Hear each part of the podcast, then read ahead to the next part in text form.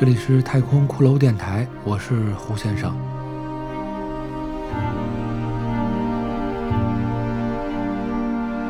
本集节目继续播讲我的原创小说《决战女神峰》第三十一集。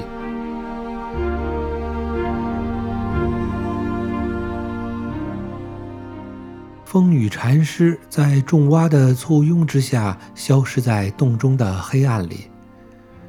李舍望着重归寂静的空间，怅然若失。他只好悻悻地向远处散发着微亮光线的洞口走去。走到洞口，外面的风已经止了，浓重的雾气重新弥漫在空气中。也将世间的一切遮盖隐藏。李舍慢慢地走出洞穴，回头看时，洞穴连同所在的山体都已看不清楚了。他在迷雾中摸索前行，心中有些担心自己是否会迷路，找不到回到布阔村的归途。正当此时，李舍忽然听到从远处传来咚咚咚的鼓点之声，那是卡姆老者的鼓声。他顺声找去，终于与卡姆老者汇合在了一起。在回布阔村的路上，李舍将所经历的事情告诉了卡姆。老者告诉他。当他还是孩子的时候，曾经也去过那个洞穴，风雨禅师还和他在一起，成为了朋友。但当他正式成为了村中的巫医以后，祖先的训诫禁止巫医去窥探女神峰的秘密，他们的职责是尽力守护而已。故而他再也无缘进入那个洞穴见到禅师了。可他并不为此而感到遗憾。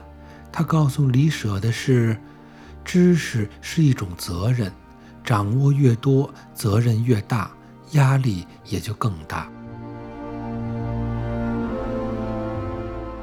回到村中的李舍开始了一段平静的生活。他喜欢坐在一块露出于山坡的岩石之上，从微风的清晨到云霞的日落。仿佛一个无所事事的孩子，陪伴他的只有几本亡妻林南星的笔记。他将那些曾经陌生然后又熟悉的字迹一遍又一遍地观看、抚摸，好像在与一位老朋友聊着那些与世俗生活没有半点关系的故事。他对于很多的笔记内容并不能完全的理解。他有些怀疑的是，林南星在写下那些文字之时，是否是处于清醒状态的。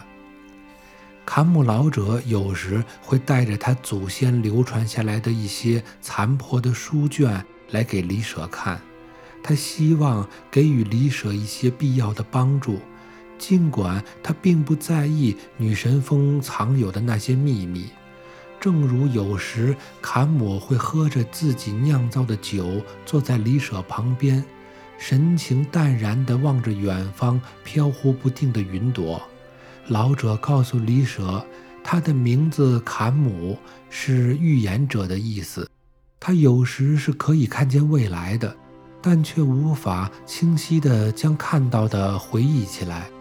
但他并不为此而感到烦恼。因为他脑中祖先的智慧会告诉他，沉浸于对未来的渴望与陷入回忆无法自拔一样的危险。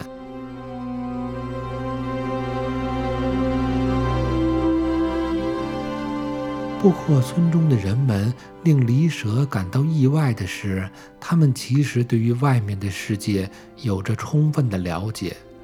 外界的各种大事以及人们的生活方式，村民们都可称得上是了如指掌，但这些村民却主动地进行回避，甚至是抗拒外界的生活方式。那是因为布阔村的人更愿意活在自己的另一种世界里，他们只相信在属于自己的土地上用自己的方式生活。他们既不愿意去改变外面的世界，更不愿意被外面的世界所改变。尽管有些改变必然会要发生，但他们似乎就期望那些被迫的改变可以用最缓慢的时间来进行。他们更喜欢简单、真实与平淡的状态。在村中度过的日子简单而充实。李舍在坎姆老者的帮助下，对林南星的笔记进行了系统性的整理研究，并结合坎姆收藏的古旧文献，逐步补充与完善。李舍凭借这项工作，让自己的日子过得有些乐趣。但这还并不足以使他获得他想要的状态。虽然他也说不清楚自己究竟想要什么，但他能肯定地说，之前的生活状态绝对不是。如今的生活有些好转，但也不完全是。李舍逐渐地熟悉了村中的布局，布阔村依山而建。位于女神峰的山根之处的一块不大的平台之上，通向外界的路径是一条狭窄而曲折的山谷，谷口隐藏在大片森林的边缘的树丛里。村子的背后是一片碑林，也就是记忆之冢。村民的坟墓围绕在碑林周围，记忆之冢的后面便是女神峰那高绝陡峭的山壁。那里的浓雾终年环绕，只有当偶尔的强风吹过时，才能偶尔一窥女神峰的真面目。李舍喜欢村庄处的平台边缘，向他的故乡城市方向眺望，那里曾发生的故事令他记忆犹新。他总是忧心忡忡或无所事事地想着曾经的生活。当李舍沉浸在对往昔的追思以及对未来的迷茫之时，忽然他听到了一阵歌声，随着风飘至了他的身旁。那声音优雅迷离，宛若天籁。起初听时，好像鸟儿的鸣叫；仔细分辨，便知道那是人类在歌唱。开始之时，李舍并未对此抱有兴趣。但日子久了，那时常会出现的歌声，总能使李舍感到一种若隐若现的温暖。终于，他开始关注起这歌声来了。他仔细分辨歌声传来的方向，认真倾听歌曲的内容。他随着声音传来的方向一路寻找过去，绕过几片田地、几块灌木丛。歌声越发的清晰，他逐渐听清了歌曲的内容。当洪水退去，黑暗天空中的奎龙落向大地；当太阳升起，巨神体内的十万精灵奔流不息；当云过天际，十万精灵游走在混沌初开之地；当神鼓敲击。四方迷茫的灵魂重归故里。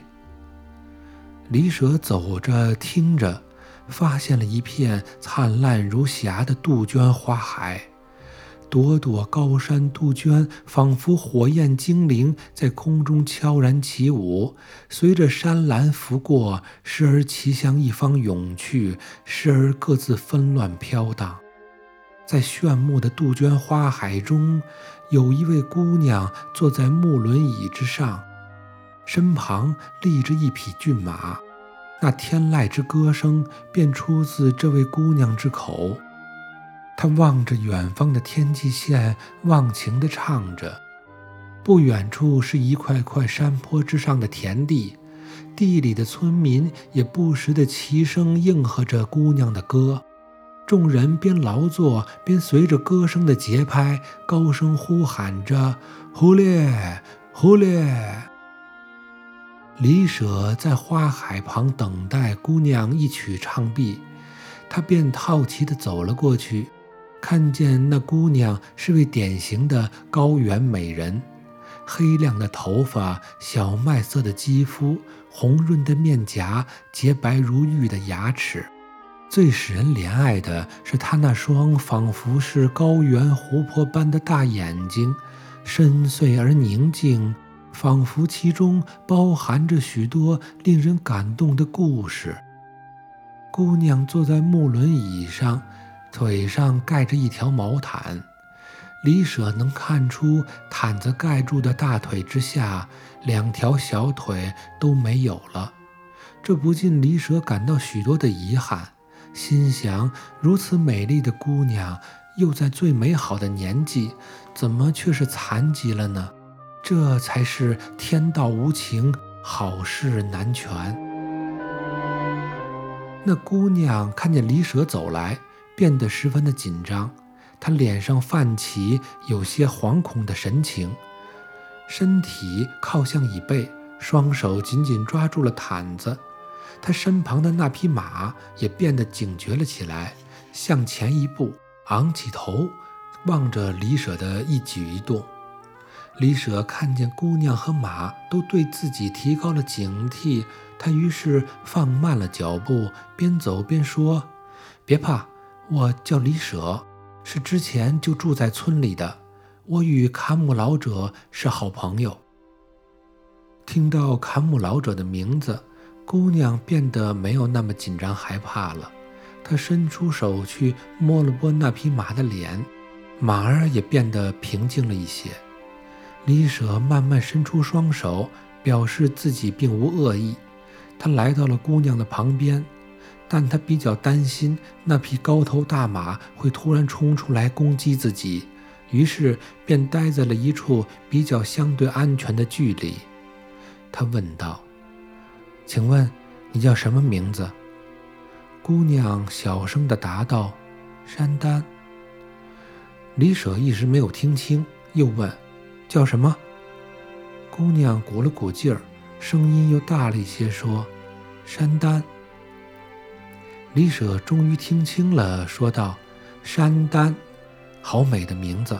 我叫李舍，我刚才听见你在唱歌，唱得真好。”山丹不好意思地笑了一下，然后低头沉默不语。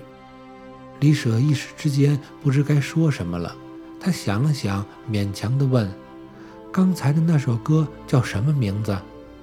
山丹摇了摇头，依旧低头小声说：“我也不知道。”李舍又不知道该讲些什么好了。他觉得此时有些尴尬，想要找出继续交谈的话题，但一时之间却什么都想不起来。就这样，两人的沉默持续了一会儿。正当李舍在搜肠刮肚地寻找打破此时尴尬局面的方法之时，突然，山丹的身体出现了一阵轻微的抖动。他打了个寒颤，猛然抬起头，向着远方望去。他的表情一改刚才的羞怯，变得十分的惊恐与凝重。他的目光中充满了恐惧。他身旁的那匹马也同样感到了危险般的望向同一个方向，尾巴不安地摆动，蹄子踏着地面。李舍被这突然出现的情形也惊着了，他不知因为何故，于是便顺着山丹的视线望了过去。他看见距离村庄所在平台的较远的地方有一处平缓的山坡。背后是整片的森林，在森林的边缘旁，山坡之上站立着三个人。由于距离较远，李舍努力地拢住目光，仔细眺望。他大致能够看见那里有一高两矮三个人。李舍想起随身的包中。有一只坎姆老者给他的黄铜制成的古旧单筒望远镜，李舍平时会拿它观看女神峰的壮美风景。于是他从包中取出望远镜，对着三个人的方向仔细观察。他看见站在正中的是一位身材高大、健壮魁梧的男人，他一身白衣，年纪约四十左右。但出奇的是，他的头发、胡子、眉毛都是纯白色的，他的脸色也是那种惨白色的，可以看出这个中年男人是一位白化病人。但他的状态却令人感到一种神秘、冷静且强悍的气质。李舍转动望远镜去观看白化病男人旁边的人，一眼看去不禁有些吃惊。那两个身材稍小、瘦弱的人，脸上都戴着白色的面具，那不就是自己曾经遇到过的面具少年们吗？他们怎么会出现在这里？他们与那个白发男人是什么关系？他们有什么样的目的呢？正当李舍脑中不断思想着这些问题之时，他忽然看见一位面具少年将一只望远镜双手递给身旁的白发男人。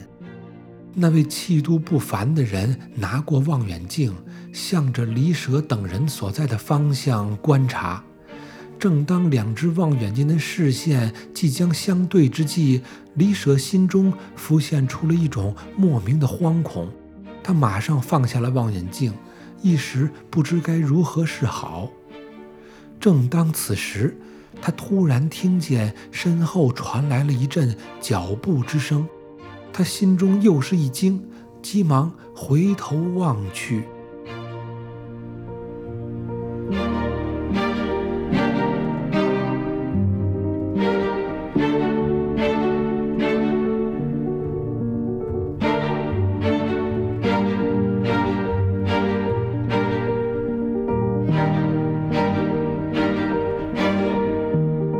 感谢收听我的原创小说。《决战女神峰》第三十一集，我是胡先生，这里是太空骷髅电台。